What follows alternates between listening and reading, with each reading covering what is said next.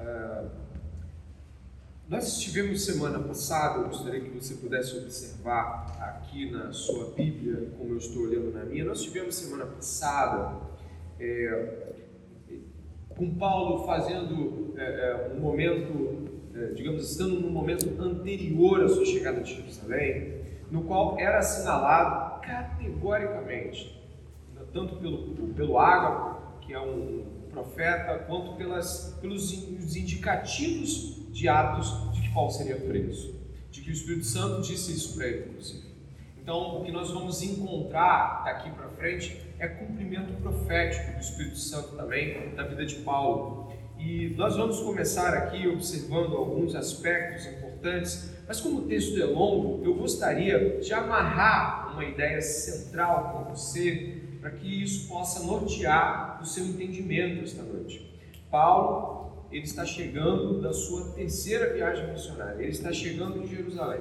Ele veio da sua terceira viagem missionária, cumpriu todas as coisas que Deus deu a ele para fazer e agora está chegando em Jerusalém.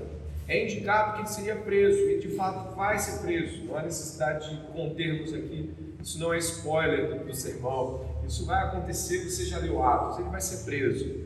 Vai haver julgamento, vai haver tudo isso. E o texto traz uma espécie de aspecto conclusivo na perspectiva até do próprio livro de Atos que, que vai falar que é, o, o, evangelho fosse pregado de uma ponta a outra do ponto de vista geográfico. Marque aí na sua Bíblia, ó, que eu vou fazer aqui, e vá até o começo do livro de Atos, para que você possa entender esse eixo o livro de Atos vai trazer para você entender até que ponto nós estamos indo para o final do livro, né? Isso vem é, é, de ponta a ponta no livro. Vai em Atos capítulo 1, no primeiro capítulo, e você vai ver no verso 8 aquilo que já foi assinalado por outros que já pregaram aqui em Atos ao longo de toda essa narrativa, mas que fica firme para nós. O capítulo 1 de Atos, verso 8, diz assim: Mas vocês receberão poder ao descer sobre vocês o Espírito Santo e serão minhas testemunhas, martures, martírios. É, é, é a palavra que eu quero que você grave, que vai ser usada hoje no texto também. Agora lê esse finalzinho. Tanto em a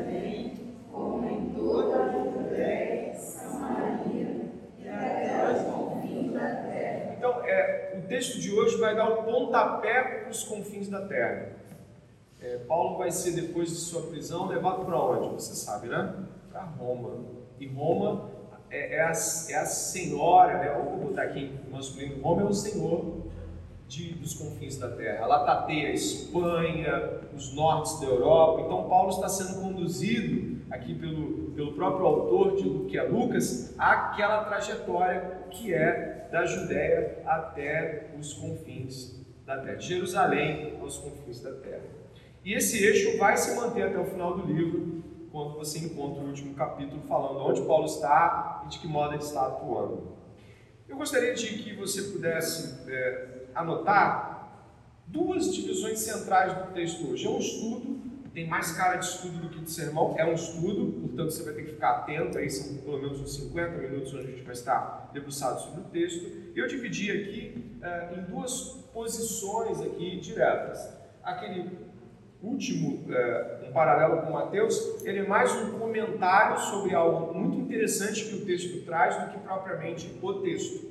Mas a gente vai ver na hora. Os custos de se buscar a unidade da igreja é a primeira metade do que nós vamos entender, e o legado de Jesus, Estevão e Paulo. Óbvio que a unidade da igreja é o tema central do que nós vamos estudar hoje. Mas dentro desse tema, a unidade da igreja, surge a questão de Jesus, Estevão e Paulo, para ficar muito clara, principalmente depois da segunda metade. Estão ali as divisões textuais que auxiliam cada um de vocês na hora de trabalhar o texto. É importante anotar, porque depois a gente estuda melhor, depois a gente entende melhor, e eu acredito que o estudante de Bíblia, ele sempre deve procurar fazer o máximo em suas anotações, talvez num cantinho de Bíblia. Então, esse, essa tela vai ficar um pouquinho aqui para que você não fique preocupado de anotar com pressa. O primeiro ponto que eu gostaria de assinalar, irmãos, é que aqui no, no capítulo 21, do verso 17, onde diz: Quando chegamos a Jerusalém, né, depois deles terem cumprido aqueles dias lá, é, é, Cesareia, no verso 17 até o verso de número 26, vai haver um, esforço de Paulo, um esforço muito grande de Paulo, acerca da unidade. É, é um tema importante para a gente. A igreja precisa se esforçar pela unidade do corpo da igreja. E Paulo vai para Jerusalém buscando alguns objetivos em sua estada lá. Às vezes a pessoa pensa, ele está indo lá porque ele quer ser preso. Não, isso vai acontecer, o Espírito Santo não, não iria deixar de, de, de faltar com a verdade. Isso aconteceu. Mas existem objetivos que Paulo tem ao ir para Jerusalém. Ele não está indo para ser preso, ele está indo para objetivos. E nós precisamos ter esses objetivos em mente. O objetivo maior é uma busca pela unidade da igreja. Em que sentido? É uma unidade entre cristãos judeus e cristãos gentios. Ok? Então, existe uma busca de Paulo para que haja um equilíbrio, haja uma relação pacífica entre cristãos judeus e cristãos gentios. É isso que ele vai procurar aqui, e você vai ver que Tiago, irmão do Senhor, também muito equilibrado, vai buscar isso. Para nós, como cristãos, ver pessoas buscando a harmonia na igreja, a unidade da igreja é sempre importante. É, e é o que nós vamos encontrar aqui agora. Eu gostaria de ressaltar algumas destas buscas paulinas, tudo bem? A primeira busca de Paulo, você vai encontrar, anota, é, depois a gente vai até dar uma olhadinha, mas Paulo está levando coletas financeiras que ele pede à igreja de Corinto e algumas outras igrejas, e você encontra em, em 1 Coríntios capítulo 16, é feita uma coleta financeira, né? essa, essa, essa recolha financeira vai ser encaminhada às igrejas da Judéia, existe esse, essa intenção, eu posso até ler muito rapidinho só para a gente não perder a passada, né? a igreja de Corinto é plantada pouquinho antes ali de onde nós estamos lendo. Deixa eu chegar em 1 Coríntios capítulo 16 e vou ler rapidinho para vocês, olha só. 16.1, se você quiser anotar. Quanto à coleta para os santos, façam também vocês como ordenei as igrejas da Galácia. Você está vendo que tem mais igrejas envolvidas nessa coleta, tá bom? Olha o verso 5. Uh, desculpe, verso 3. E quando eu tiver chegado, enviarei com cartas aqueles que vocês aprovarem para que levem a oferta de vocês aonde? Você leu aí? Jerusalém. A gente tem um movimento de ofertório aqui. Então eu volto para Atos, justamente porque eu só queria marcá-los aqui com o texto. Esse é o primeiro movimento, uma coleta. O segundo movimento, que é muito importante, é que Paulo está levando é, representantes gentios para que Tiago e a igreja de Jerusalém conheçam. Olha que atitude interessante. Você vai encontrar o nome destes homens, vai um pouquinho antes aqui, né? Eles estão no capítulo 20, são os acompanhantes de viagem de Paulo. Vai no capítulo 20, por gentileza, de Atos, né? Você vai encontrar é, o verso 4. Acompanharam o Sópatro de Bereia, filho de Pirro, Aristarco é, e Segundo de Tessalônica, Gaio de Derbe, Timóteo, também Tíquico Trófimo. Trófimo é o cara que vai dar um problemão danado para ele depois, porque eles vão falar: Eu vi esse cara com ele lá entrando no templo, né? E Trófimo vai virar o, o artigo do problema depois para gente. Mas você repara aí que são gentios, todo mundo viu isso, né? Esses companheiros, a eles somam-se também quatro representantes que a igreja de Cesareia também vai inventar, e também mais um que você sabe quem é, mas não diz o nome, né? É Lucas. Lucas também está ali dentre os gentios. Então, você, por favor, vai anotar que o segundo ponto importante, eu até coloquei aqui, é buscar esta integração. Isso é muito importante. Nós temos dificuldade com isso. Verdade seja dita, é tão difícil sentar presbíteros é, com representantes de igrejas de outros lugares, você, é difícil alinhar a agenda, às vezes é difícil alinhar boa vontade, às vezes é difícil alinhar teologia, e acaba que parece que temos tantas igrejas que só temos igrejas divididas. Aqui você vê Paulo em uma atitude é, católica cristã, né? é uma catolicidade, como nós estudamos no Credo no início do ano. A terceira é um relatório do crescimento e influência das igrejas gentílicas. Isso é muito importante para você entender. Paulo faz isso nas outras duas viagens missionárias. A primeira chegada de Paulo em Jerusalém, o Concílio de Jerusalém, que você também deve lembrar, foi marcada por muitas controvérsias, mas há um relatório. Olha, Deus tem falado profundamente aos gentios. Se você andar um pouquinho antes ali, né, os comentaristas deixam a coisa um pouquinho uh, por alto, mas falam que no capítulo 18, verso uh, 22, Paulo vai até Jerusalém mais uma vez no fim da segunda viagem missionária. Você pode anotar aí. Capítulo 18, verso 22. O apóstolo Paulo também está chegando em Jerusalém. Né? É, Kissmaker e alguns outros comentaristas, eles vão dizer o seguinte: olha, isso aí tem, tem pinta de estou voltando da segunda viagem missionária para contar como é que foi. E agora nós vamos ter é, Paulo mais uma vez indo a Jerusalém para mais uma vez dizer o que Deus tem feito por meio do, do Espírito Santo, né? na vida dos gentios. O que, que isso nos traz? Essas três coisas nos trazem. A gente está preparando o texto. Nos trazem um apóstolo Paulo preocupado em unir as pessoas através dos préstimos materiais. Olha, a gente ama vocês, a gente está preocupado com vocês materialmente. Eis as ofertas. Dois, olha, eles são, sim, eles são gentios, mas eles são pessoas como nós e Deus tem trabalhado na vida deles. Vem aqui conhecer crentes diferentes de você, mas que são alcançados pelo Espírito Santo. E três, dizer o que Deus tem feito em outros lugares. Paulo está buscando unidade por vias que às vezes a gente não percebe que são vias que, que deveriam fazer com que cristãos se sentassem para falar das mesmas coisas. Às vezes eu pego ah, o canal do Portas Abertas, você deve conhecer, né? Que trabalha com missões é, é, internacionais. Eu, às vezes eu vejo, vendo aqueles vídeos, não tem nenhuma barreira com aquelas pessoas. É, é incrível como a luta deles por Jesus Cristo e pela palavra de Deus nos une a eles. Né? A gente fala, meu Deus, dá, dá vontade de orar na hora, você se sente mobilizado, você vê o que Deus está fazendo em outros lugares do mundo. Né? Essa semana eu estava vendo sobre a Coreia do Norte, que há mais de duas décadas se mantém como o principal lugar em termos de perseguição cristã. E eu fiquei pensando, meu Deus, tem meus irmãos lá, são 2,6% de cristãos na Coreia do Norte, mas isso não importa, são nossos irmãos que estão lá. Então, aqui eu gostaria de evocar no coração de vocês essa preocupação de Paulo com a catolicidade, com a unidade, quanto é importante para Paulo voltar e prestar contas Olha, ele não tinha nenhuma relação do ponto de vista de ter que voltar em Jerusalém. Ninguém mandava ele voltar. Mas ele voltava. Falando assim, olha, olha o que Deus tem feito. Olha o que Deus tem feito. Né, como nosso irmão pregou semana passada, é, é, é muito claro que a, a, massa gentílica ela vai ser dominantemente maior em termos quantitativos que os judeus. A gente obviamente vê isso com claridade, mas ainda assim, como é que Paulo está preocupado falar: olha, Tiago, olha o que Deus tem feito. Eu gostaria que você pudesse ler comigo. Ó. Quando chegamos a Jerusalém, os irmãos nos receberam com alegria. No dia seguinte, Paulo foi conosco encontrar-se com Tiago e todos os presbíteros se reuniram.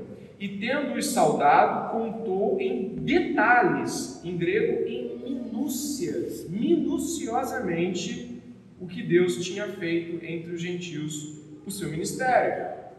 Paulo queria fazer questão de contar cada, de repente ele falou de cada nome, ele falou de cada casa, ele falou, olha, mas tinha uma senhorinha, tinha um homem lá, eu imagino, Paulo que deixou gente dormindo para cair da janela, né? Eu imagino Paulo explicando tudo, aquele movimento de meses e anos que ele tinha passado ali, só em Éfeso quase três anos. Então eu acho que é, às vezes nós reduzimos a obra de Deus a alguns relatos. Não, não, eu preguei, Deus ajudou. E às vezes o relato é nossa, isso foi mudando, aí a vida foi se transformando. E é importante para Paulo ser minucioso, porque a obra é de Deus. Não tem detalhes desperdiçados quando é Deus que está fazendo. Não tem pequenos detalhes quando a obra é de Deus. Tem que ser relatado mesmo. Né? E daí se segue aí um, um relato minucioso Uh, verso 19, tendo saudado com detalhes. Verso 20, ouvindo isso, eles deram glória a Deus e lhe disseram: Você percebe? Olha aqui no meio a palavra, irmão. Como é que chama Paulo? Irmão. Você percebe, irmão, que há milhares de judeus que creram e todos são zelosos da lei. Aqui no grego está dezenas de milhares. É basicamente um negócio muito mais extenso, mas ele deve estar falando de toda a Palestina e Judéia, certamente. Não está falando só de Jerusalém.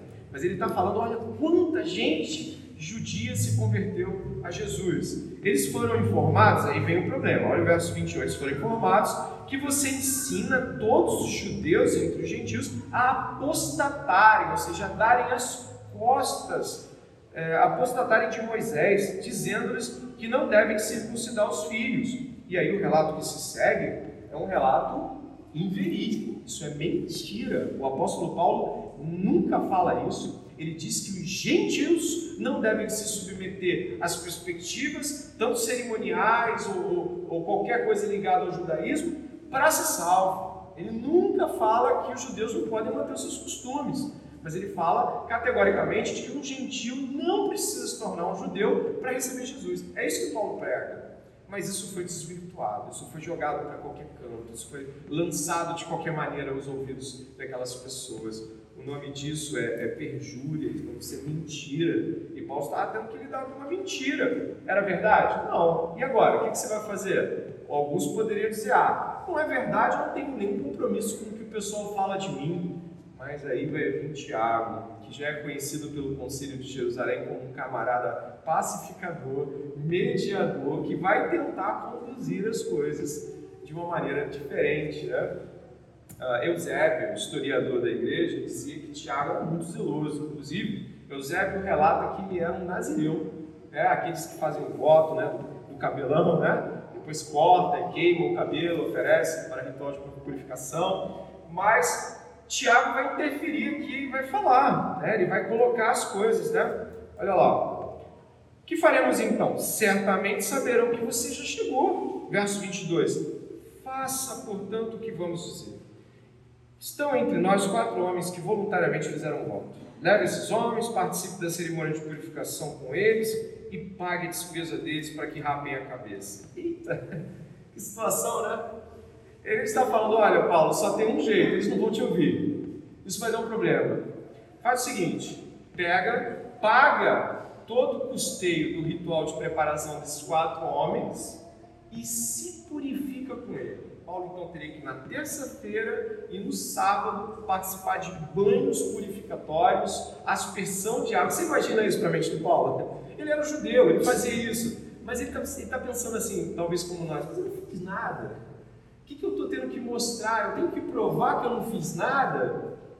Olha, não é isso que ele faz, não. Ele, ele na verdade, ele acata o que vai ser colocado. Olha que coisa magnífica. Daí eu, eu gostaria até de lembrá-los é, é, de que Paulo aqui está sendo testado. Né? Muito claramente, você sabe que, que é, Paulo já havia, por exemplo, circuncidado Timóteo é, para poder seguir a jornada com Timóteo, que Timóteo era grego, ele circuncidou Timóteo, ele não tinha um problema com os costumes judaicos, né? ele tinha um problema quando esses costumes se tornavam base para a salvação, fio condutor para a compreensão de Jesus como Senhor e Salvador, justificação. Aí sim, Paulo encrencava firmemente, mas agora ele tinha um dilema, que talvez para nós já deva ter acontecido que é de participar de algo que não é, não é mais necessário, mas de que de alguma forma, se você fizer, talvez você ganhe ouvidos. Talvez se você for menos, não é algo, não é fundamento da sua fé, não desprestigia nada que Jesus fez na cruz do Calvário, e aí você fica pensativo, mas eu não creio, mas eu não acredito. Paulo aqui, muito equilíbrio, acata o que vai ser proposto para ele é o que você vai encontrar. Verso 26. Então, Paulo, levando aqueles homens no dia seguinte, tendo-se purificado com eles, entrou no templo, acertando o cumprimento dos dias da purificação, até que se fizesse a oferta em favor de cada um deles. Os rumores mentirosos contra Paulo fizeram com que ele agisse é, digamos assim, de modo intencional em uma busca por unidade em algo que, com certeza, ele não estava errado se ele não fizesse. Se ele falasse assim, não, eu acho que eu não vou fazer, eu não tenho culpa, Mas ele fez, por que, que ele fez? Você deve lembrar, acho que claramente de 1 Coríntios 9, 19 a 23. Não é possível que você não lembre, né? Porque sendo livre para com todos, fiz-me servo de todos para ganhar ainda mais. Olha ali, ó. E fiz-me como?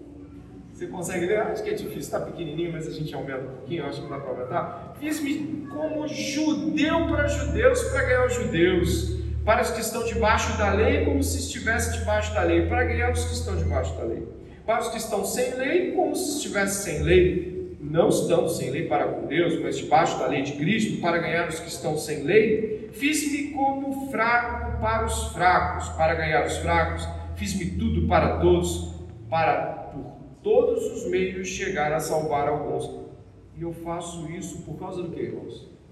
Evangelho, para ser também participante dele. Esse princípio encarnacional de Paulo, ele investe a cultura da pessoa, porque ele, ele, quer, ele quer encontrar algo que possa ser um gancho para o Evangelho chegar, ou nesse caso, para que a igreja se mantenha unida, para que não venha uma cisão por algo desnecessário. Às vezes nós criamos cisões porque a gente quer se firmar na nossa posição, ao invés de, peraí, acho que eu posso ser um pouco flexível com isso, e isso não vai, não vai ter perda para o Evangelho. Né? Um, outro, um outro ponto aqui que eu gostaria de ressaltar em termos de unidade da igreja, desse nosso estudo, é a postura de Tiago. Você viu quem Tiago chamou? Ele chamou a igreja toda? Ele chamou. Não, quem ele chamou? Os presbíteros. Você viu isso? Está lá no verso inicial, onde a gente leu lá no, no 18, né? Você repare que Tiago, coluna da igreja, segundo Gálatas, né? Paulo escreve que ele, é Pedro, Tiago e João eram colunas da igreja é, de Jerusalém. Tiago chama os presbíteros. Mas por quê? O assunto é delicado, o assunto é, é um pouco espinhoso. Eles vão falar de algo que é uma acusação, ainda que infundada, é uma acusação contra Paulo. Muito sabiamente, nós vemos aqui que Tiago chama os presbíteros eles recebem com alegria, mas é um assunto delicado. Mais um ponto a favor aqui da unidade da igreja é quando nós queremos tratar um assunto que vai trazer talvez espinhos, envolve liderança da igreja e você não joga, você esparrama ele para todo mundo. Você chama quem de fato pode trazer conselho, pode conciliar, pode pensar em algo junto e que vai tocar na igreja de um modo mais abrangente. Isso é muito interessante. Às vezes, às vezes a gente vê as pessoas, e nós mesmos podemos cometer esse erro, de tratar é, assuntos difíceis imprudentemente jogando-os para que a congregação pegue no ar. Aí peguei, você sabe de um terço. Talvez se jogasse isso aqui para o pessoal na, na, Assembleia Geral dos Santos ali, você sabe que ia ter gente levantando. Não, mas é isso mesmo, esse Paulo é isso mesmo. Sem razão. Então, mais um ponto a favor da unidade da igreja. Tiago, muito sabiamente, ele, ele traduz o assunto ali para uma realidade de liderança que vai trazer unidade para a igreja. Tá? E aí, irmãos, é, eu, eu, perguntaria, né, antes da gente passar para a segunda parte do sermão, é, que tipo de coisa somos capazes de fazer e promover em prol da unidade da igreja? O quão nós estamos preocupados que a igreja seja unida, como nós estamos agindo em prol de, de, de destruir a desunião. Você repara, mas esse é o último ponto dessa parte. Você reparou que Tiago está preocupado com o que estão falando de Paulo? E de que aquilo pode trazer é, desvio para a igreja? Ele está preocupado. Ele está preocupado porque ele sabe que aquilo é mentira, mas ele sabe que aquilo não vai ser dissolvido só com deixa eu rolar, Paulo. Então ele faz uma, um pedido difícil, que é um pedido para que você que não fez nada se comporte notoriamente como quem não fez nada. É para que você não somente, não basta ser, tem que parecer que é. Ou seja, você não basta ser lá dentro, quando às vezes o que você precisa fazer é deixar isso escancarado para lado de fora. Olha, tá vendo? Não vai fazer um negócio desse. E nesse caso aqui, o apóstolo Paulo estava sendo testado e foi aprovado em sua própria teologia. Né? Ele escreveu isso né, para a igreja de Corinto. Esse escrito é, é, ele, ele, chega antes aqui nesse, nesse período, né? E aí Paulo vai lá e ele tem que viver a própria teologia que ele escreveu. É muito legal ver Paulo sendo coerente com a sua própria teologia. Às vezes nós promovemos teologia que a gente não encarna. Então, onde eu gostaria de tocar aqui, irmãos? Pergunta-chave: o que temos feito efetivamente? Que nos custa? Quem é que ia pagar as custas dos quatro que iam fazer o voto? Quem que estava pagando? Você sabe, né? Pode falar? Paulo. Quem, quem ia tirar do bolso era Paulo, para mostrar que é você que, que, que, estava promovendo. O que temos feito para promover a unidade da igreja? É, qual, qual é a nossa real preocupação quanto à unidade da igreja? O quanto realmente nos preocupamos de que coisas ditas acerca de nossos irmãos e, poxa, ainda mais sendo inverídicas, de que modo nós nos comportamos a fim de protegermos uns aos outros dessas coisas e ainda assim promover a unidade da igreja. Muita coisa que a gente pode refletir certamente nessa etapa aqui. Daí eu sigo com os irmãos a partir do verso de número 27.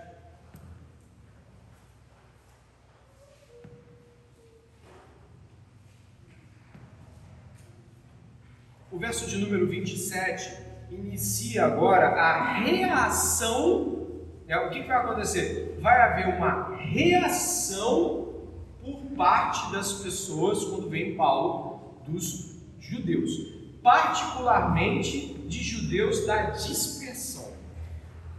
Havia muitos judeus que não estavam mais morando no território da Judéia e da Palestina, estavam espalhados pelo mundo e que estavam ali por conta do Pentecostes, que era a festa que estava sendo comemorada.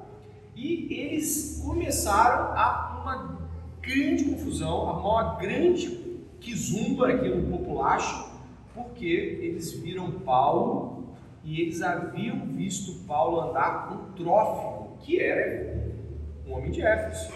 E aí eles juntam as coisas e criam a mais perfeita mentira aceita pela multidão. E a voz do povo, de fato, não é a voz de Deus e a gente precisa entender isso. Verso 27. Quando já estavam por fim da os sete dias, os judeus que tinham vindo da província da Ásia, ao verem Paulo no templo, alvoroçaram todo o povo e o agarraram, gritando: Israelita, socorro! Este é o homem que por toda parte anda ensinando todos a serem contra o povo, contra a lei, contra este lugar. Repare a tripla afirmação que ele faz. E mais ainda, introduziu até gregos no templo e profanou este recinto. Disseram isso, pois antes tinham visto Trófimo, o Efésio, em sua companhia na cidade. Pensavam que Paulo havia levado para dentro do templo. Havia uma inscrição no, num pátio intermediário do templo. Havia vários pátios: pátio das mulheres, pátio dos gentios, pátio dos homens. Mas havia um pátio onde só homens judeus podiam entrar. E nessa parte tinha uma inscrição: se entrar algum homem gentil daqui para lá, pode arrastar e apedrejar, é, pode matar. Estava escrito. Se eles tivessem visto Paulo com esse grego, eles tinham arrastado. É mentira. A gente viu em algum lugar, é, a gente viu ele para ninguém viu. Eles tinham muito zelo com isso. Então, é, nesse momento aqui, a, lei da mentira está configurada, o problema está configurado. Olha o verso 30. Toda a cidade ficou em grande alvoroço e o povo veio correndo. Agarraram Paulo e o arrastaram para fora do templo. Imediatamente as portas foram fechadas. Havia naquele momento ali certo, certa harmonia é, é entre judeus cristãos e judeus não cristãos. Quem alvoroça o povo é os judeus de Éfeso, né, da dispersão eles que vêm trazer esse alvoroço e jogam para cima e ninguém mais quer saber de nada. 31 procuravam uh, eles matá-lo. Chegou ao conhecimento do comandante das tropas romanas que toda Jerusalém estava amotinada. Que acontece? Do pertinho do templo, colado ao templo, tinha uma fortaleza, a fortaleza Antônia. Essa fortaleza, além de, de ser muito, muito fortificada, muito bem construída, ela também tinha uma visão de todo o templo e de todo o derredor do templo, da base. Dava para ver os judeus entrando, saindo, dava para ver tudo. E essa fortaleza Antônia era o lugar onde os, os soldados romanos ficavam. Perto do templo, só para você ter uma ideia, era disponibilizada uma guarnição de mil homens, só ali perto do templo, porque eles sabiam que muita coisa podia acontecer envolvendo a religião dos judeus, pelo seu zelo e também pelo seu desejo por se desgarrar de Roma. Seguindo aí com essa breve contextualização, eu gostaria que vocês pudessem agora perceber nessa segunda metade que Paulo vai ter uma grande preocupação com a unidade, mas não pensando naqueles termos que a gente estava falando. Mas Paulo agora vai fazer uma unidade ligada aos aos, a tradição judaica e, é claro, a perspectiva de Jesus, de Estevão. Ele vai citar é, o Senhor, ele vai citar Estevão, mas ele também vai fazer, como né, o J.K. Beale gosta de falar nos seus comentários, o comentarista J.K. Beale fala assim: são ecos do Velho Testamento. É como se você às vezes encontrasse um Deuteronômio ali, e na verdade encontra um pouquinho de números aí lá, você vai encontrar Samuel, você vai encontrar Êxodo, no discurso de Paulo, porque obviamente isso tudo era o mundo dele e deve ser o nosso também. A gente deve evocar o Velho Testamento tal como é a Escritura. E aí eu queria entrar com os irmãos de que o primeiro ponto aqui que se liga a Paulo, a Estevão, é, a Jesus, Estevão, a Paulo, é o nível de acusação que é colocado. Vocês devem perceber aqui que as acusações contra Paulo são as mesmas acusações contra Estevão e contra Jesus. Eles falaram contra a lei e falaram contra este lugar. Aqui há uma conexão, uma associação direta a eles. Repare ali, está no verso de número 27, só para você ir riscando, anotando, fazendo suas conexões. Os judeus acusavam Estevão de falar contra a lei, isso está em Atos 6,11 é, e também acusavam Jesus de fazer o mesmo, Mateus capítulo 26. Essas duas acusações ligam Paulo à perspectiva desses dois outros homens. Uh, Jesus foi morto em Jerusalém. Estevão também foi morto em Jerusalém. E, e o fio da história está levando Paulo também a ser arrastado para ser morto. Né? Não foi ali, mas para ser morto em Jerusalém, porque ele levantou no coração daquelas pessoas as mesmas dúvidas. Né? Ah, é importante perceber que essa acusação que é feita, ela nos faz perceber a que nível tinha chegado a relação do judeu com a lei e com o templo. Eles já não eram mais instrumentos de percepção, ligação ou apontamentos para Deus. A lei não os apontava mais para Deus. A, a lei já era Deus o templo, ele não era mais um lugar sagrado, ele era quase que um Deus a ser protegido, uma divindade a ser resguardada. É possível que nós venhamos, às vezes, a valorizar a nossas confessionalidades a um tal ponto que já nem conseguimos mais dialogar com outras confissões, que são para nós confissões irmãs também, porque às vezes a gente vai trabalhar num nível tão excessivo de denominacionalismo que nós podemos até sacralizar a denominação.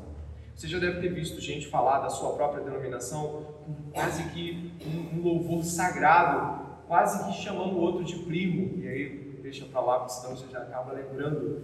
Então, nós precisamos ter muito cuidado. A palavra de Tiago é o quê? Irmão Paulo. Olha que legal, irmão. Você está chamando ele de irmão. Depois de Paulo ter dado o relato gentílico, como é que Tiago chama ele? Irmão estende essa irmandade. Nós precisamos ter cuidado com o exagero denominacional. É claro que aqui existem outras coisas além desse, como a própria negativa dos judeus em receber Jesus Cristo em sua totalidade. Os judeus negaram. É claro que os apóstolos eram judeus, é claro que os primeiros discípulos eram judeus, mas a nação judia. O Evangelho de João diz que, veio para os seus, os seus não receberam. Então nós precisamos entender que existe uma negativa aqui, mas que sim, a, a sacralização do religioso, do ato religioso, pode acabar extrapolando e se tornando o ato em si. De gente que talvez não consiga orar sem ser de joelhos. Uma vez eu estava orando com uma pessoa para um evangelismo e eu falei assim: olha, o local é perigoso. Era uma praça que a gente fazia lá. E aí eu falei, o local é perigoso, vamos orar de olho aberto. A pessoa não dá, de olho aberto não dá. Eu imaginei o quê? A pessoa se distrai, né? Não tem nenhum problema, se distrai. Não, mas de olho aberto ai, é até estranho, como é que eu vou orar de olho aberto? Eu não sei se, Depois eu fui fustigando um pouquinho, era realmente de tanto olhar de olho fechado, a sensação que dava de que Deus não recebia de olho aberto. Então, tomamos cuidado aqui hoje com as nossas percepções do sagrado. Daí eu sigo com, com os irmãos após essa, esse alinhamento de acusação entre Jesus, Paulo, Jesus, Estevão e Paulo. Eu vou com vocês também observar o que estes homens falaram logo depois que uh, o, os soldados prenderam Paulo. Olha só, verso 32: Então este, levando logo os soldados e centuriões, correu para o meio do povo. Ao verem chegar o comandante e os soldados, pararam de espancar Paulo. O comandante se aproximou e ordenou que Paulo fosse preso e amarrado com duas correntes. Então perguntou quem era o que havia feito. Isso aqui lembra a profecia do Ágapo, lembra? Ele pegou as coisas e maniatou Paulo, né? No capítulo anterior, capítulo, nesse capítulo mesmo. Não podendo ele, porém, saber a verdade por causa do tumulto, ordenou que Paulo fosse recolhido à fortaleza. Ao chegar às escadas, foi preciso que os soldados o carregassem, por causa da violência da multidão, pois a massa de, de povo o seguia gritando: mate. Mais uma ligação direta com Jesus Cristo. O povo gritava: crucifica-o. E aqui para Paulo, mate-o. Paulo está em uma linha histórica aí com as realidades do sofrimento de Cristo. Mas não é isso mesmo que ele disse?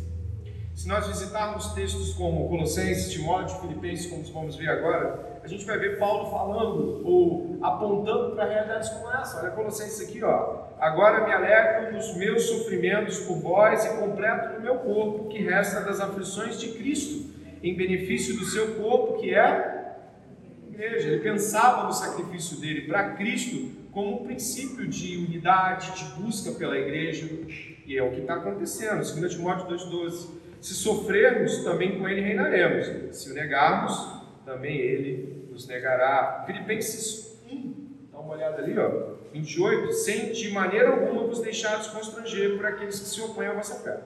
Para eles isso é sinal de perdição, entretanto para vós de salvação. Isso vem da parte de Deus, porquanto, por amor de Cristo, vos foi concedida a graça de não somente crer em Cristo, complete, mas também sofrer por ele. Obrigado. Então percebe que Paulo não considerava crer e sofrer coisas distintas. Dá para crer por Jesus, mas o sofrimento é ele, quem sabe a gente vai sofrer por Jesus. Isso faz parte da trajetória do cristianismo na vida de cada um de nós.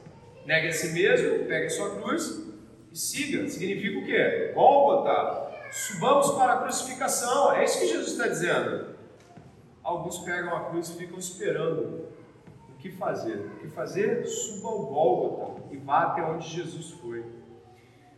Seguindo essa trajetória, já temos duas associações aqui de unidade, né? Paulo, ele é acusado como Jesus Estevão. Paulo, ele é ordenado à morte pelo povo. E daí segue-se também outras questões que se comunicam com essa perspectiva. Agora, repare que Paulo vai estar ali, você observando ali o capítulo 22, por favor. Mas é claro, a gente finaliza aqui a leitura do 21. E quando Paulo ia sendo recolhido à fortaleza, disse ao comandante: Será possível dizer algo para o Senhor? O comandante respondeu: Você sabe grego? Não é por acaso aquele egípcio que algum tempo atrás começou uma revolta e levou 4 mil guerrilheiros para o deserto? Paulo respondeu: Eu sou judeu, natural de Tarso, uma importante cidade da Cilícia, e peço ao Senhor que me permita falar ao povo. Obtida a permissão, Paulo, em pé da escadaria, fez com a mão um sinal é, ao povo, fez grande silêncio e ele falou em língua hebraica, dizendo: Aqui Paulo usa a prerrogativa cultural que ele tem, a capacidade que ele tem para poder falar em outra língua. Ele usa o grego para falar com, é, com, o soldado, na verdade, com o comandante. Ele usa depois o, o aramaico, né? fala a língua hebraica, mas o certo é o aramaico para usar aqui com o povo. Você repare também que Paulo, apesar de estar sofrendo por amor a Jesus, ele não faz assim, estou sofrendo, que os que estão me matando continuem fazendo o que acham, né? Não, ele usa os recursos. O sofrimento não faz com que Paulo perca o discernimento. Peraí, eu posso fazer alguma coisa? Eu posso falar esse povo? Não, peraí, eu posso perguntar ao comandante? Porque às vezes a gente tem uma ideia de sofrimento por Jesus que é uma ideia é até um pouco é, romântica. Estão fazendo mal contra mim, deixe que façam, porque aqui estou eu para sofrer. Sim, mas também há um lugar onde, dentro disso que está acontecendo, você pode estar articulando falas com os acusadores. Você pode estar promovendo um caminho onde você, como Paulo aqui, vai estar falando a mais pessoas. Meu sofrimento. Ele vai se defender, mas ele vai defender, na verdade, a vocação dele, como você vai ver que vai dar mais trabalho ainda.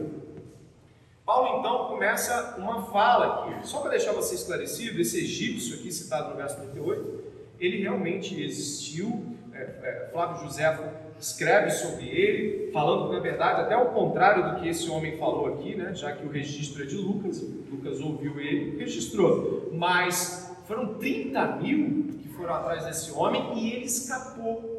Ele, ele se dizia profeta, esse egípcio, ele levou um monte de gente para o deserto, disse que era profeta, queria derrubar a fortaleza, mas ele escapou. E eles achavam que ele era Paulo. Ele falou: Paulo, não sou eu, não, eu sou outra pessoa. E o verso 1 do capítulo 22 abre com Paulo em tom de pacificação, em tom de conciliação. Ele não está buscando ofender os ofensores ele usa uma terminologia pacificadora. Ele chama eles de irmãos e pais. Ele vai estar alinhando a sua fala com o reconhecimento que aquelas pessoas fazem parte de uma herança espiritual. Aquelas pessoas fazem parte de quem recebeu a promessa, mas não está vendo. Fazem parte de um, uma linhagem de pessoas que Deus havia escolhido para se revelar, mas eles não estavam vendo. Muita misericórdia que Paulo está usando aqui. Então ele fala: olha só, verso 1: Irmãos e pais, escutem agora o que tenho a dizer em minha defesa. Quando ouviram que Paulo estava, lhes falava em língua hebraica, fizeram mais silêncio ainda. Paulo continuou: Eu sou judeu, nasci em Tarso da Cilícia, mas fui criado nesta cidade, e aqui fui instruído aos pés de Gamaliel, segundo o rigor da lei de nossos antepassados, sendo zeloso para com Deus, assim como todos vocês o são no dia de hoje. Gamaliel já tinha morrido. Gamaliel era tão conhecido entre os judeus, né? Eu até anotei uma frase aqui, é uma frase dos rabinos que vieram depois de Gamaliel, ele morreu naquela época, ele já era morto quando Paulo estava discursando, que ele fala assim: depois do Rabino Gamaliel, diziam os rabinos da época, presbítero, assim ele era chamado, depois que ele faleceu, res, o respeito pela Torá acabou e a pureza e a abstinência morreram junto.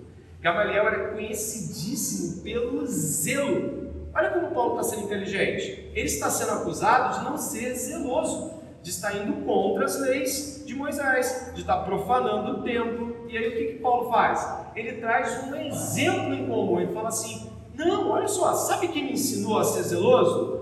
Gamaliel. O pessoal deve ter parado, peraí. Ele estudou com Gamaliel. Ele sabe o que é zelo. Gamaliel não iria ter um aluno que não soubesse o que é zelo. Olha que coisa que Paulo está fazendo. É um recurso oratório? Pode ser, mas é um ponto de conciliação. Ele não está jogando a plateia contra o seu discurso, ele está chamando a plateia para o seu discurso está fazendo com que as pessoas ouçam. Aqui fica um ponto de conexão para nós com aqueles que nos ouvem, mas estão querendo nos matar. É, às vezes nós queremos jogar a verdade nua e crua e, e falamos assim: quem convence é o Espírito Santo, toma aí. Só que não parece ser isso. Quando Paulo está em Atenas, quando Paulo está aqui, aqui no meio de um olho de um furacão, ele não está querendo que as pessoas o engulam, ele está buscando a melhor maneira, o modo mais pacífico mais conciliador de trazer as verdades acerca de Deus. Muitas e muitas vezes, alguns de nós podem ter, assim como eu já fiz, usado palavras com a sensação de ser o arauto da verdade, o alto de seu discurso de, cara, se todos vocês vão me ouvir. Mas Paulo não está fazendo. Ele está buscando um caminho de paz. E ele continua no seu discurso, você acompanha ele aí, ó. Uh, verso 4, perseguir este caminho, ele chama caminho, é é, é o cristianismo. Era assim que ele era chamado em suas matizes originais de nomes. Depois é que os cristãos em Antioquia foram chamados de cristãos. Mas até aquela época ainda era muito conhecido os seguidores da seita do caminho. Persegui, verso 4, esse caminho até a morte, prendendo homens e mulheres e lançando-os na cadeia. Disto são testemunhas o sumo sacerdote e todos os anciãos. Deles eu recebi cartas para os irmãos judeus de Damasco e fui até lá para trazer amarrados a Jerusalém os que também lá estivessem para serem punidos. Dois pontos importantes. Primeiro, que Caifás já tinha morrido aqui, não podia ser o sumo sacerdote, mas os registros do que havia acontecido estavam por lá. O, o sumo sacerdote na época era Ananias, o nome dele, mas Paulo estava se valendo dos registros. E o segundo ponto, Paulo chama de irmãos. Você passou e viu, né? Mas ele fala assim, ó, deles eu recebi carta para os irmãos judeus de Damasco. Como Paulo chama? Irmãos. Ele não está tentando dividir as coisas. Mas segue. Verso 6: Ora, aconteceu que enquanto eu viajava, já perto de Damasco, quase o meio-dia, repentinamente uma grande luz do céu brilhou ao redor de mim. Então caí por terra, ouvindo uma voz que me dizia: Saulo, Saulo, por que você me persegue? Perguntei: Quem é o Senhor? O que me respondeu, ao que me respondeu: Eu sou Jesus o Nazareno, a quem você persegue. Os que estavam comigo viram a luz sem, contudo, perceber o sentido da voz de quem falava comigo. Então perguntei, Senhor, o que devo fazer? E o Senhor me disse: Levanta-se, entre em Damasco, onde lhe dirão tudo o que você precisa saber. Tendo ficado cego por causa da intensidade daquela luz, guiado pelas mãos do que estavam comigo, cheguei a Damasco. Paulo aqui vai lançar a mão do seu testemunho. Não sei quantas vezes ele pode ter contado mas no livro de Atos esse testemunho aparece três vezes. E ele aparece pela primeira vez aqui na boca de Paulo, né? A outra vez lá ele vai ser comunicado é, através do relato direto de Lucas, mas aqui o relato de Lucas passa por uma primeira pessoa na sua colocação. E Paulo coloca questões importantes aqui. A primeira questão é que Paulo traz esse alinhamento porque é importante ele citar como Jesus o chamou. Mas por quê? Os judeus eram muito preocupados em como as coisas aconteciam e poderiam continuar acontecendo em alinhamento. Como é que você deve lembrar disso, né? Eu até coloquei aqui. Como é que, como é que Moisés foi chamado? Moisés, Moisés, não é isso? Perto da sarça, duas vezes. Depois Samuel, como é que é? Samuel, Samuel e Paulo. Saulo, Saulo. Então parece besteira para você, mas não é. Pode parecer uma comunicação qualquer, mas Paulo está se comunicando com um chamado de outros. Paulo está dizendo assim: olha, Saulo, Saulo, basicamente é o ouvido dos judeus é. Lembra como Moisés foi chamado? Lembra como Samuel, ainda menino, foi chamado? Olha como é que eu fui chamado: Saulo, Saulo. É como Yahvé chamava os profetas né, anteriormente. Isso é importante pra caramba. É mais um ponto a favor da conciliação. O relato de Paulo era para mostrar, primeiro, essa conexão com o passado, e segundo, que ele não se tornou cristão, persuadido por cristãos. Isso é muito importante, porque ele era acusado de persuadir pessoas a deixarem as práticas judaicas. Ele era acusado de trazer transtornos na Ásia. E agora ele está dizendo o seguinte: ó, nenhuma dessas pessoas me, converteu. Foi o próprio Senhor. Não foi algo que alguém me convenceu que era mais razoável do que outro. Eu fui basicamente fui atropelado por ele na rua. Ele me parou e me derrubou, acabou. Eu não tenho como negar esse chamado. É o que ele está dizendo. E aqui, nesse caso, ele, ele tem esse esse testemunho. E eu gostaria que você pudesse entender que às vezes nós falamos o seguinte: ó, pregar o Evangelho, não é? Pregar o Evangelho não é a mesma coisa que dar testemunho, concordo. Mas o testemunho tem o seu lugar em uma perspectiva onde Deus está atuando. Porque Deus está sendo glorificado no testemunho de Paulo, de como ele foi chamado. E Deus é glorificado quando o nosso testemunho não nos glorifica, quando o nosso testemunho não aponta para nós como os heróis que se converteram, mas apesar de nós, Deus nos converteu. Então o testemunho de Paulo tem grande valor, sim. Aí Ananias aparece aqui, né? O piedoso Ananias. Dá uma olhada em como ele apresenta Ananias no verso 12. A gente está falando de unidade, conciliação e pacificação. Olha o verso 12, leia aí para mim em voz alta. Um homem chamado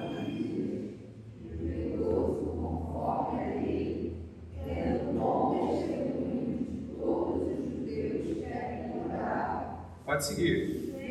Procurar-me perto de mim, disse: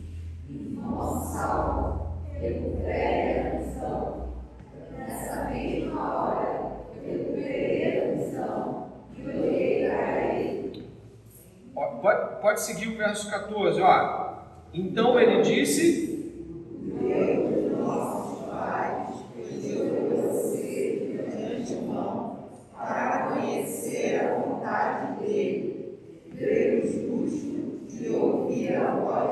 Ok, olha como Ananias é tratado. Você vê ali, ele era piedoso conforme a lei. Olha o discurso de Paulo. Olha, esse homem era um homem piedoso. E como é que Ananias chama Paulo? Irmão.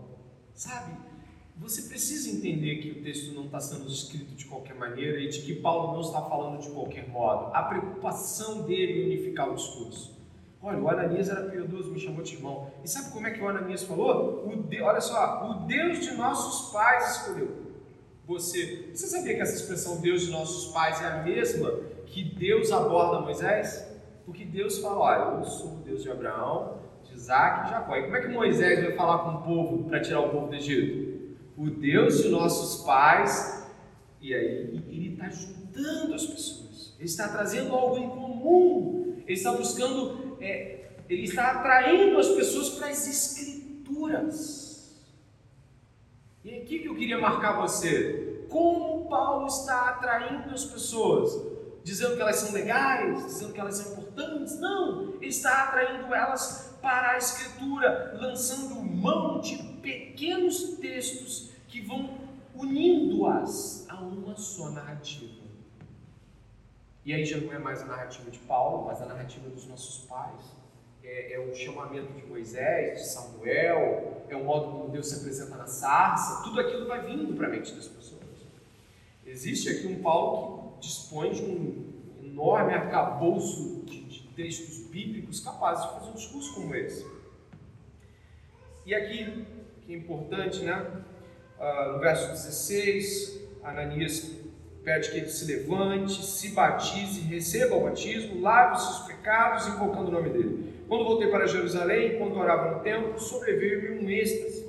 Vi o Senhor, ele me disse: ande logo e saia imediatamente de Jerusalém, porque não aceitarão o seu testemunho a meu respeito. Então respondi: Senhor, eles bem sabem que eu ia de sinagoga em sinagoga, prendendo e açoitando os que criam em ti.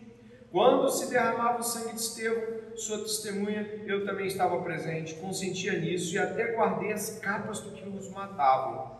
Olha que importante o que Paulo está falando. Ele está dando testemunho de que Estevão era um homem justo. 25 anos depois, 27 anos depois, de Estevão estar sendo apedrejado, um que era o seu algoz, aquele que guardou as capas daqueles que levantou o dedo e falou assim, pode ir lá matar ele que eu guardo a sua roupa aqui, depois você busca. Ele está dizendo, eu pequei, eu fiz um julgamento errado, ele era um homem justo, ele era um homem correto. Se você depois quiser observar, existe um elo que nos liga aqui, a, a, a, o que liga Paulo a Estevão, que é muito bonito o modo como Estevão termina a jornada dele, o modo como Paulo começa. Estevão termina dizendo: Eis que vejo os céus abertos e o Filho do Homem à destra de Deus Pai. Não é assim que ele termina? E como é que Paulo começa a jornada dele? Vendo Jesus. Você deve lembrar também que no capítulo 6 de Atos, Estevão estava dando testemunho para judeus gregos, né? judeus de origem grega. Estevão mesmo era um judeu com nome grego Então, agora é Paulo, né? O Kistemaker que levanta essa, essa perspectiva interessante. Paulo, ele liga esse legado que, que Estevão já estava lá promulgando, né? De falar com as pessoas, ainda que não eram gentis, gentias, mas eram pessoas ligadas a uma outra matiz de fé dentro do próprio judaísmo, eram judeus é, gregos, e, e aí um começa, um termina a história vendo Jesus e o outro começa a história vendo Jesus. Um morre vendo Cristo, o outro renasce vendo Cristo. Nós precisamos entender, e até aqui Paulo usa um texto muito interessante, uma palavra muito interessante, né, que é testemunha, a palavra é mártir, né, que depois lá vai virar aquele que morre pela causa, aqui é testemunha. Depois ela vai virar aquele que morre pela causa. Mais para frente ela vai assumir essa conotação. Mas Paulo está reconhecendo os seus pecados. Paulo está reconhecendo que errou no passado. Ele está reconhecendo que o zelo era equivocado como estava sendo colocado. Estevão foi morto pelo, pelo que falou, e ele foi morto porque falou contra o templo, né? E contra aquele lugar, como eles diziam, né? Paulo agora estava sendo julgado, assim como Jesus e Estevão, pelos mesmos motivos. Eu gostaria de dizer para você que nós estamos unidos nessa mesma narrativa. Nós estamos ligados a uma mesma compreensão de Jesus, de Paulo, é, é, é, de Estevão, que é de quando nós falarmos sobre a verdade, nós vamos tocar no que é sagrado às pessoas e um sagrado que não é Deus. Preste bem atenção. Quando você pregar o Evangelho, o que vai acontecer é que você vai tocar no sagrado de alguém. Você vai tocar nos sagrados religiosos, nos sagrados seculares, nos sagrados imorais, amorais, nos sagrados nos ídolos das pessoas. E quando você tocar nos ídolos delas, elas vão ranger os dentes vão se lançar contra você de todas as maneiras, promovendo a sua retirada do trabalho, promovendo o seu afastamento da sua posição de pública é, é, de, de, visibilidade, elas vão afastar-se de você, relacionamentos antigos vão se quebrar ao meio, porque agora a verdade entrou ali. E onde ela vem, ela une aqueles que creem nela, mas divide aqueles que não. Então Paulo vai falar o verso 21 que aí acaba tudo, né? Tudo cai por terra. Parecia que estava indo bem, né? Mas aí ele fala aquilo que ninguém quer ouvir. O que, que ele diz? Mas ele, Jesus, me disse: Vá, porque eu o enviarei para longe aos gentios. Aí não tem mais jeito, né? Não tem recurso oratório, não tem unidade de palavras que, quando toca no ídolo de alguém, ou a pessoa se converte, se dobra, ou ela te ataca. Até este ponto a multidão ficou ouvindo, verso 22. Mas quando Paulo disse isso, começaram a gritar bem alto: Fora com ele, mate-o porque ele não merece O relato de Paulo, ele é um relato extremamente importante para nós entendermos o cristianismo. Algumas pessoas às vezes não entendem que a teologia bíblica do Novo Testamento, ela está toda ela, novo, velho, mas ela está muito bem amarrada. E eu gostaria de convidá-los, depois de que Paulo agora vira objeto de mais ódio ainda, Aí a gente não vai fazer uma exegese. Eu só quero que você faça uma conclusão com a leitura de Mateus. É uma conclusão. Você vai ler e você vai perceber como Jesus, Paulo, Estevão, como Paulo está alinhado com o ensino de Jesus.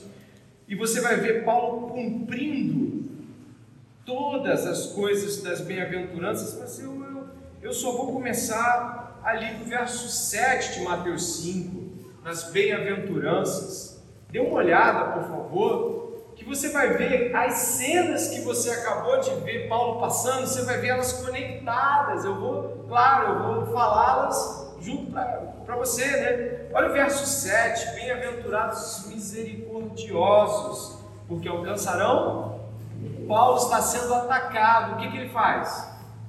O que, que ele faz? Ele oferece mais uma vez a chance da proclamação. Olha o verso 8. Bem-aventurados os limpos de coração, porque verão a Deus.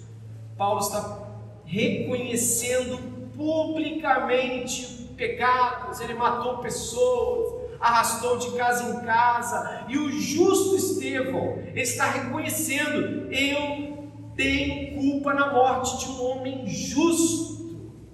Os limpos de coração verão a Deus. Estevão viu a Deus com seus olhos ali naquela cena, e Paulo agora é testemunha de Estevão que viu a Deus. Verso 9: Bem-aventurados os pacificadores, porque serão chamados filhos de Deus. O que, que Paulo tentou nesse discurso todo? Você percebeu? Fazer isso, ó. O que, que ele está tentando desde o começo do sermão? Ele está fazendo paz, ele está unindo.